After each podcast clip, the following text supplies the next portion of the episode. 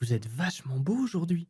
Entre août 1988 et juin 1989, quatre jeunes japonaises disparaissent dans d'étranges conditions aux alentours de Tokyo. Leurs corps sont pour la plupart retrouvés découpés et massacrés et certains restes sont même envoyés à leurs parents. Rapidement, la piste d'un tueur en série est suivie. Les enquêteurs japonais vont plonger dans les tréfonds de l'humanité et tomber sur un homme nécrophile et cannibale. Bienvenue pour une nouvelle HVF.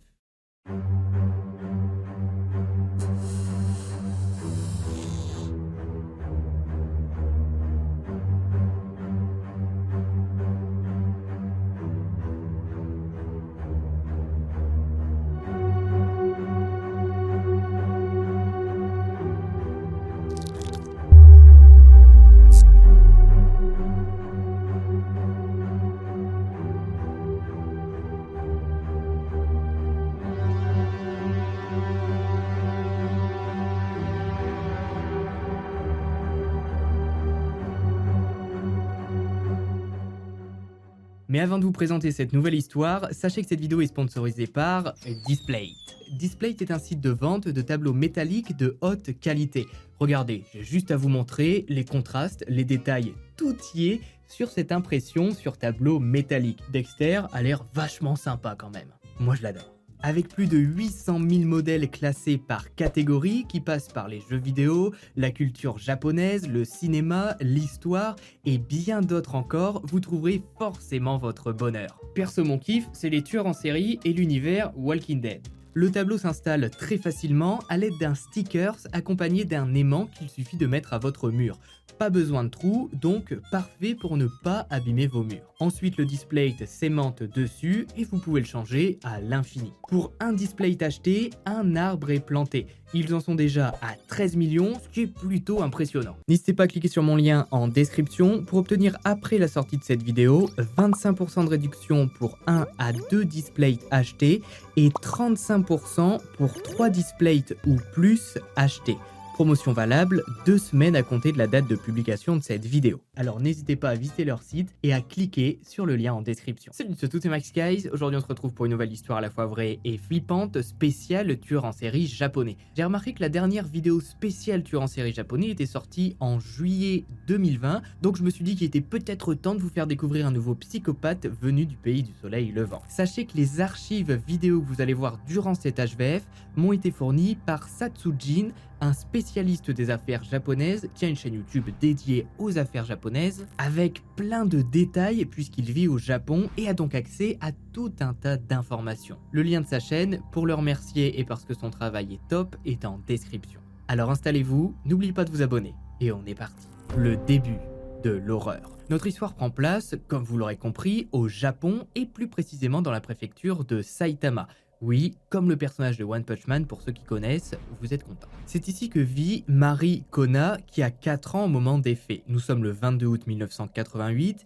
il est 15h30 lorsqu'elle sort seule de sa maison pour rejoindre une amie qui habite à quelques habitations de chez elle. Marie ne rentrera jamais puisqu'elle va croiser le chemin de celui qui sera surnommé par la suite le tueur de petite fille. À 18h23, son père qui s'inquiète de ne pas la voir revenir va prévenir les secours et signaler la disparition de sa petite fille. Malheureusement, il est déjà trop tard, Marie a été tuée et gît inerte dans une forêt à quelques kilomètres de chez elle. Quelques heures plus tôt, en allant chez son ami, elle a croisé la route de Tsutomu Miyazaki, qui a 26 ans. À bord de sa voiture typiquement japonaise, une Nissan Langley, Miyazaki va se garer à proximité de Marie alors qu'elle marche seule et va lui demander tu n'aimerais pas aller quelque part où c'est cool? Alors forcément, une enfant de 4 ans ne va pas dire non à quelqu'un qui lui demande si ça lui dit d'aller dans un endroit quelque part où c'est cool. Marie va accepter et va monter dans la voiture de Miyazaki qui va rouler vers l'ouest pendant plus d'une heure avec la petite fille assise à côté de lui. Il va s'enfoncer le plus possible dans les chemins de forêt et arrivé dans une zone boisée déserte, il va se garer et faire descendre la petite fille. Ils vont marcher tous les deux pendant environ 30 minutes, histoire d'être sûr de ne tomber sur personne. Le problème, c'est qu'au bout d'un moment, Marie, qui n'a que 4 ans, finit bien évidemment par comprendre que quelque chose n'est pas normal. Elle capte peu à peu qu'elle est avec un inconnu dans un endroit qu'elle ne connaît pas, en plein milieu de la forêt. Elle va se mettre à paniquer et à pleurer, ce qui va beaucoup énerver Miyazaki, qui va donc s'approcher d'elle avec ses longues mains que vous découvrirez plus tard et l'étrangler de longues minutes. Marie va être déshabillée, agressée, et Miyazaki va repartir avec les vêtements de la petite fille. Short, culotte, chemise, chaussures. Pendant les recherches qui sont lancées le soir même de la disparition, deux garçons vont expliquer avoir vu Marie partir avec un homme. Une mère de famille expliquera elle aussi que Marie est montée dans la voiture d'un homme et selon elle, il n'y a pas eu de violence pour l'emmener. Donc elle n'a pas trouvé ça suspect. Les seuls témoins de cet enlèvement seront incapables de décrire Miyazaki et sa voiture puisqu'ils n'ont pas du tout fait attention sur le moment. Comme je vous l'ai déjà expliqué dans des précédentes HVF, les rues au Japon sont très petites, donc il est assez facile de voir ce qu'il s'y passe. Mais vu que Miyazaki a fait ça en douceur, il n'a alerté personne, et eh bien personne n'a fait attention à lui. Suite à ces témoignages, des centaines de policiers japonais vont être mobilisés et un message sera même diffusé sur les haut-parleurs des voitures de police disant qu'une petite fille a été enlevée par un homme en début d'après-midi et qu'il faut que les enfants restent chez eux dans les prochains jours. Mais malgré les recherches, rien ne sera trouvé. Miyazaki n'a laissé aucune trace de lui et il faudra attendre 6 semaines avant qu'il ne tue de nouveau. Pendant ce délai de 6 semaines, Miyazaki va se rendre plusieurs fois sur les lieux du meurtre de Marie et il va la regarder se décomposer pendant plusieurs heures avant d'abuser de son cadavre. Et puis, au bout de quelques temps, Miyazaki voyant que sa victime est maintenant dans un sale état, il va se rendre en forêt avec une scie et va prendre les mains et pieds de Marie, accompagné de quelques petits ossements et de ses dents qu'il va mettre simplement dans une boîte. Il met dans cette boîte simplement les ossements et les dents de Marie et il garde ses mains et ses pieds qu'il va mettre simplement dans son placard comme un petit trophée et Miyazaki va envoyer cette boîte contenant les dents et des ossements de Marie à ses parents avec une petite lettre disant Marie, incinérée, os, enquête, prouvé. Bon, c'est son premier meurtre, il veut se la jouer un petit peu mystérieux. À ce moment-là, au moment de la réception du colis et de la lettre, Marie Kona sera considérée comme assassinée. Miyazaki vient d'officialiser, anonymement bien sûr, sa première victime. Mais qui est-il? Qui est Tsutomu Miyazaki qui d'un coup, à l'âge de 26 ans, décide d'entamer une carrière de tueur en série, nécrophile et psychopathe? Un homme exclu de la société. Tsutomu Miyazaki naît prématurément le 21 août 1962 à Tokyo, souffrant d'une malformation des mains lui empêchant de plier son poignet vers le haut et rendant ses mains anormales pour la société, il est rapidement mis de côté à l'école et se fait très peu d'amis. Même s'il est l'aîné de la famille, ses deux petites sœurs Setsuko et Haruko le rejettent, elles aussi à cause de son physique super l'ambiance familiale. Et Miyazaki sera vraiment marqué par cette exclusion de la société, qui va donc développer chez lui un complexe vis-à-vis de ses mains qu'il va cacher le plus souvent possible pour ne pas avoir la honte en fait tout simplement devant les gens. Il est élevé principalement par son grand-père nommé Shokichi, puisque ses parents, comme beaucoup de Japonais, sont des bourreaux du travail et ils n'ont simplement pas le temps de s'occuper de leurs enfants son grand-père sera la seule personne de sa famille qui va le pousser à réussir et qui va vraiment s'intéresser à lui. Ce soutien va fonctionner puisque Miyazaki va très facilement passer le collège et intégrer un très bon lycée grâce à ses résultats. Faisant chaque jour les deux heures de trajet en commun pour pouvoir étudier, Miyazaki qui avait espoir de se faire enfin des amis, finira une nouvelle fois seul et rejeté de tous à cause de sa malformation et il terminera en 40e position sur 56 élèves à la fin de l'année. Il abandonnera donc l'école prestigieuse dans laquelle il avait été accepté pour prendre des cours de technicien de laboratoire photo. En gros, pour être le type qui développe vos photos d'anniversaire dans lesquelles papy il est bourré derrière, on connaît. Miyazaki obtient son diplôme en 1983 à l'âge de 21 ans et va se mettre à travailler dans une imprimerie locale appartenant à une connaissance de son père. Il va y travailler plusieurs années et ne sortant jamais, n'ayant aucun ami, aucun loisir, il économisera un peu plus de 20 000 euros actuels avant de revenir vivre chez ses parents, ou plutôt dans une annexe de la maison, et c'est là que Miyazaki va devenir ce qu'on appelle un otaku, une personne consacrant une grande partie de son temps à une activité intérieure, en l'occurrence les mangas et les animés, et plus particulièrement pour Miyazaki, se touchant à l'horreur et au gore. Comme vous le voyez, il a des montagnes de cassettes vidéo. Mais vous verrez par la suite qu'on retrouvera bien d'autres choses dans sa chambre. Tsutomu Miyazaki, qui va développer une passion pour la mort, va se mettre, comme beaucoup de tueurs en série avant et après lui, à tuer des petits chats. Voilà, il va se balader dans les rues de Tokyo avec un couteau, la nuit ou dans sa campagne, et il va simplement tuer les petits chats qu'il croise, au point même d'en attraper certains vivants et de les mettre dans de l'eau bouillante. Il ira même jusqu'à étrangler le chien familial et la mort de ce pauvre chien passera pour une mort prématurée. Dis, tu sais pas ce qui a pu arriver au chien? Oh non, je vois pas ce qui a pu lui arriver, pauvre chien. L'élément déclencheur de l'explosion de violence dont va faire preuve Miyazaki semble être la mort de son grand-père en mai 1988, trois mois seulement avant son premier meurtre. C'était la seule personne qui s'intéressait à lui, la seule qui discutait avec lui. Après sa mort, Miyazaki se retrouve seul dans son appartement, cette petite annexe à côté de la maison familiale, et il va s'enfoncer dans ses fantasmes d'horreur qu'il va nourrir grâce aux animés et mangas. Mais au bout d'un moment, ces visions, ces animés très gore ne vont plus lui suffire. Et pour que son grand-père l'accompagne avec lui pour toujours, il va simplement se rendre dans le salon de la famille, ouvrir l'urne funéraire dans laquelle il y a les cendres de son grand-père et en manger un petit peu, hein, histoire d'être sûr que papy soit bien avec nous pour toute la vie. Bon appétit à ceux qui regardent cet HVF en mangeant. Voilà donc le profil de celui qui va terroriser les alentours de Tokyo pendant quasiment un an. Un homme seul, exclu de la société à cause d'une malformation des mains et s'enfermant chez lui à regarder des vidéos d'horreur et des choses très gore. Attention, hein, si vous connaissez quelqu'un qui a ce profil, ça ne fait pas de lui un futur tueur en série. Miyazaki est un petit peu aidé parce qu'il est à moitié cinglé sur les bords. Vu ce qu'il va faire par la suite, vous allez très vite comprendre. L'abomination. Miyazaki va fantasmer le plus longtemps possible sur le meurtre de la petite Marie Kona. Mais peu à peu, au fil des semaines, les images disparaissent et ne deviennent que souvenirs. Le 3 octobre 1988, six semaines avant son premier meurtre, Miyazaki repart en chasse. Toujours dans la préfecture de Saitama, il va tomber sur Masami Yoshizawa, une fille de 7 ans qui marche seule le long d'une route. Comme avec Marie, Miyazaki va proposer à Yoshizawa de monter pour un tour de voiture et elle va accepter. Seule avec Miyazaki, qui va l'étrangler, la déshabiller et abuser de son corps. Le jour même, Yoshizawa sera porté disparu et des recherches débuteront mais ne mèneront nulle part. Les enquêteurs japonais commençaient à s'en douter à ce moment-là.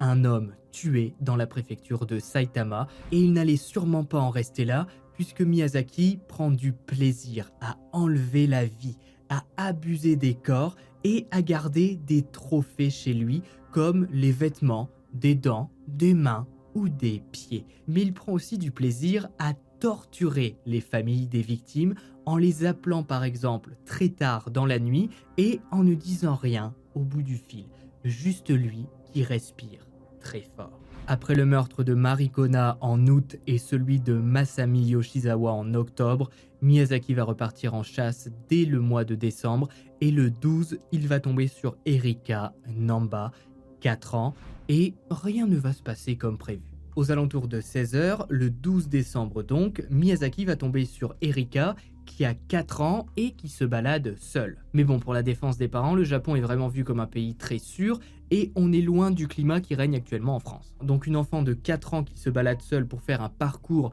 qu'elle a l'habitude de faire, bien ça ne choque personne. Erika va accepter d'aller faire un tour avec Miyazaki qui cette fois-ci va l'emmener aux alentours de Naguri. Au moment où ils arrivent sur place, il fait déjà nuit, mais ça ne dérange pas Miyazaki puisque cette fois, pour avoir des souvenirs qui restent plus longtemps en tête, il a pris son appareil photo. Il va forcer Erika à se déshabiller et va commencer simplement à prendre des photos d'elle.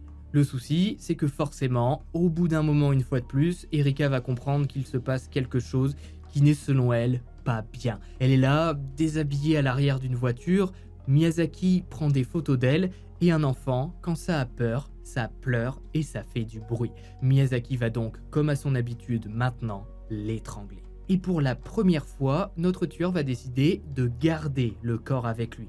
Voilà, Erika est déjà dans sa voiture, donc il va simplement l'envelopper dans un drap qu'il va mettre ensuite dans son coffre. Bon alors le problème en gardant le corps dans son coffre, c'est qu'il n'avait pas prévu d'avoir un accident 50 mètres plus loin, puisque Miyazaki, plutôt que de se concentrer sur la route en pleine nuit, eh bien va fantasmer doucement dans sa tête sur ce qu'il va pouvoir faire à Erika une fois rentré chez lui dans sa petite annexe. Et forcément, il va finir dans une rambarde de sécurité et va simplement coincer sa voiture sur le bord de route.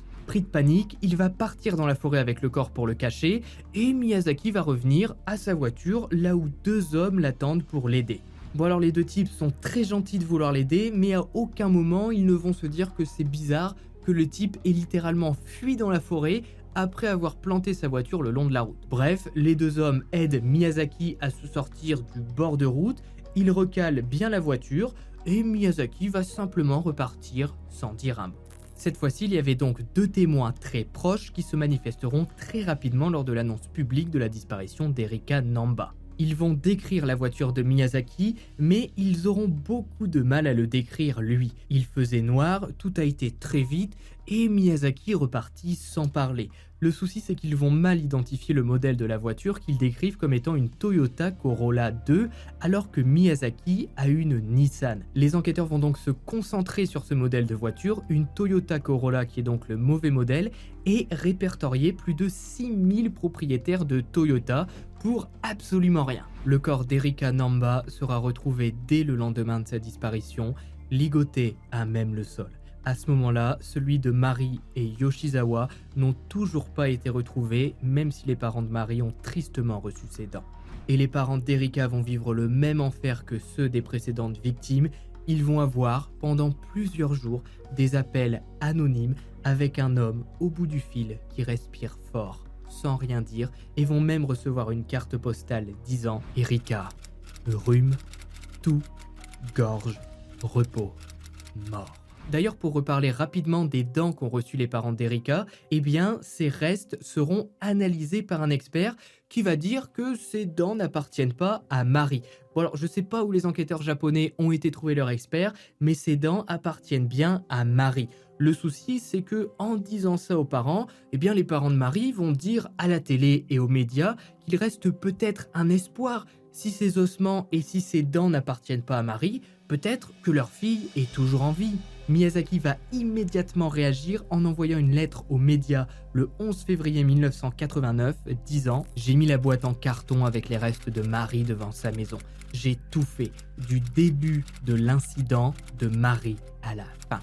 J'ai vu la conférence de presse de la police où ils ont dit que les restes n'étaient pas ceux de Marie. Devant la caméra, sa mère a dit que le reportage lui avait donné un nouvel espoir que Marie pourrait être encore en vie. Je savais alors que je devais écrire cette confession pour que la mère de Marie ne continue pas à espérer en vain. Je le répète, les restes appartiennent à Marie. Voyez, au fond, il est pas si méchant, Miyazaki. Il écrit même une lettre pour éviter que la mère de Marie n'ait espoir pour rien. Voilà, euh, pour éviter que les parents souffrent, tout simplement. C'est trop sympa.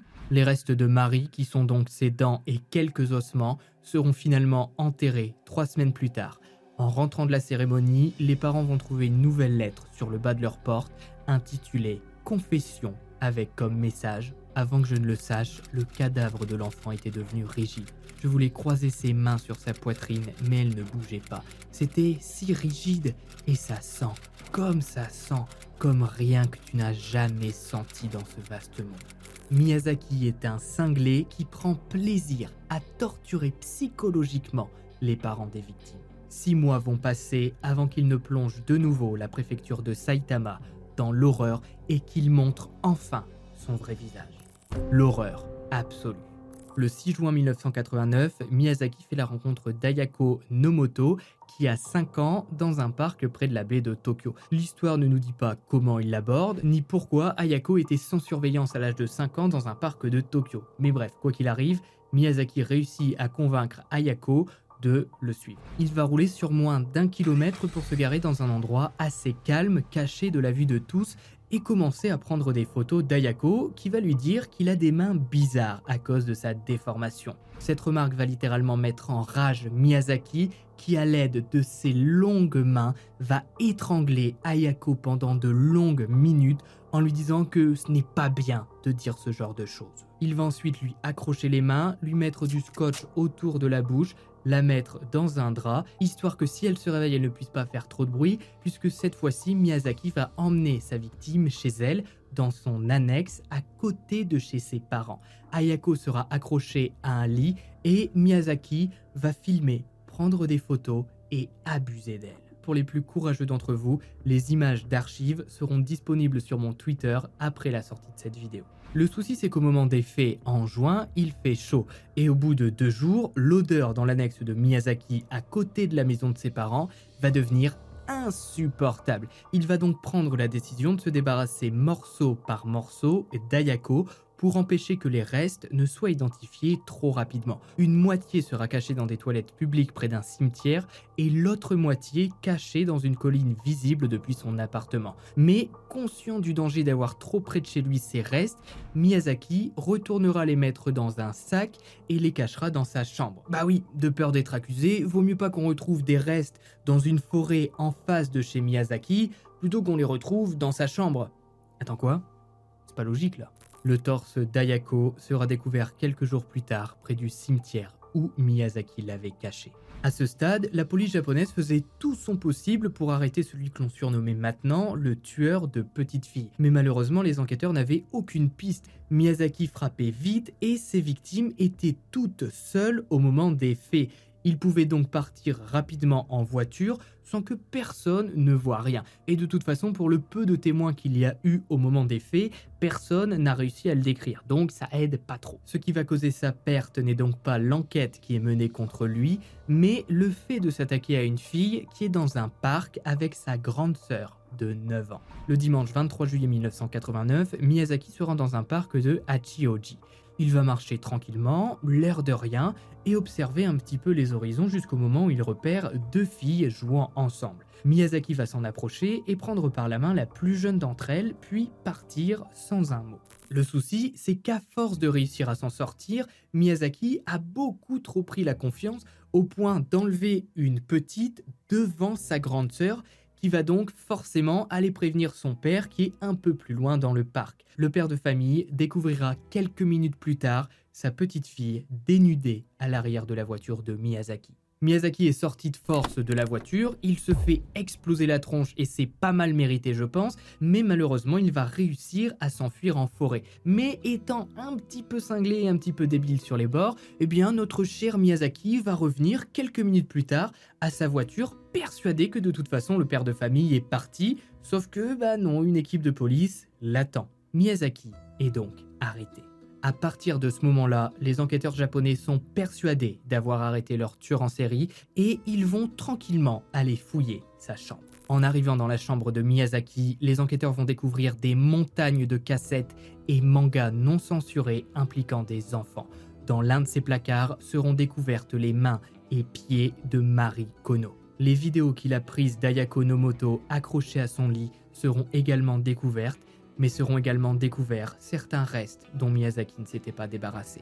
Pas malin, fallait les laisser en forêt. Une justice fatale. La famille de Miyazaki va refuser de lui payer des avocats, estimant que ce ne serait pas juste pour les victimes, et son père finira par se suicider en 1994 de honte. L'arrestation de Miyazaki va faire beaucoup de bruit et il va même être surnommé le tueur otaku. Vous imaginez bien qu'à cause de cette affaire, les otaku vont être pointés du doigt et beaucoup se renfermeront encore plus sur eux-mêmes, cachant même leur passion par honte d'être comparés à Miyazaki. Pour les besoins du procès, il sera observé par trois équipes d'experts, mais aucune ne parviendra à se mettre d'accord. L'une dira qu'il était faible d'esprit, l'autre qu'il était schizophrène, la dernière qu'il avait un trouble de la personnalité, mais était capable d'assumer ses actes. Le 14 avril 1997, Tsutomu Miyazaki, âgé de 35 ans, sera reconnu coupable des meurtres de Marikono, Masami Yoshizawa, Erika Namba et Ayako Nomoto, est condamné à la peine de mort. En prison, Miyazaki sera un homme heureux, autorisé à lire des mangas toute la journée, et il écrira même à sa mère pour lui dire Mère, je t'ai causé beaucoup de chagrin. N'oubliez pas de changer l'huile de ma voiture, sinon vous ne pourrez plus la conduire. Il déclarera également aux quelques journalistes venus lui poser des questions en prison Je pense que je serai acquitté. Je n'ai pas l'intention de m'excuser auprès des familles. Miyazaki a été exécuté le 17 juin 2008 à l'âge de 45 ans par pendaison sans jamais avoir exprimé aucun regret concernant ses actes. Il aura tenté avec ses avocats d'annuler son exécution, mais le Japon concernant les crimes impliquant des enfants, c'est pas la France. C'est ainsi se termine l'histoire de Tsutomu Miyazaki. Si vous avez regardé la vidéo jusqu'au bout, mettez mérité en commentaire puisque je pense que cette condamnation était méritée. N'oubliez pas le pouce bleu, de vous abonner, d'activer la cloche, de me suivre sur Instagram et Twitter pour ceux qui veulent voir les scènes de crime. C'est Max Guys, on se retrouve vendredi prochain à 18h pour une nouvelle HVF. Et puis,